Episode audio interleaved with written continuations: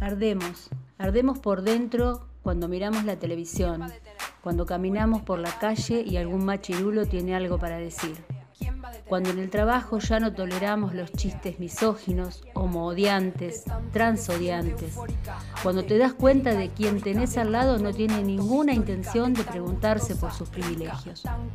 Todo ese sentir, toda esa rabia aparece cuando comenzamos a mirar Violeta, cuando nos vemos cada vez más empoderadas, cuando crece nuestra lucha y organización.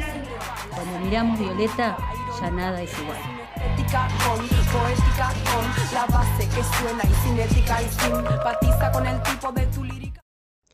Agarré la compu, me senté en el sillón y googleé Censo 2022. Empecé a responder completando mis datos hasta que una pregunta me descolocó. ¿Quién es él, la jefe jefa de hogar? No recuerdo bien si era exactamente así, pero sí la sensación de no saber qué responder.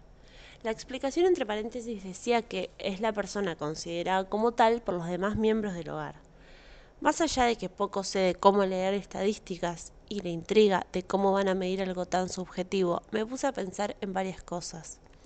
Primero que evidentemente la perspectiva cambió, porque mi primera asociación antes de leer la aclaración fue jefe, jefa de hogar, la persona que mayor sueldo gana, lo cual desde los feminismos mucho tenemos para decir. Desigualdad, techo de cristal, invisibilización de las tareas domésticas y de cuidado, cupo laboral trans, violencia económica y así podría seguir y seguir.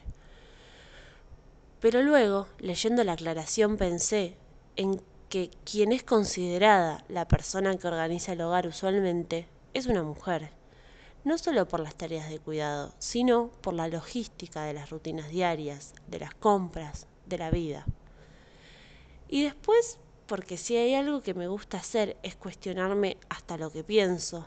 Pensé desde mi lado más optimista en que hay hogares diversos, hogares formados por amigues, por personas solas, parejas, conos y niñeces, hermanes, primes y muchas combinaciones más que también construyen otros tipos de vínculos donde no necesariamente tiene que haber un jefe.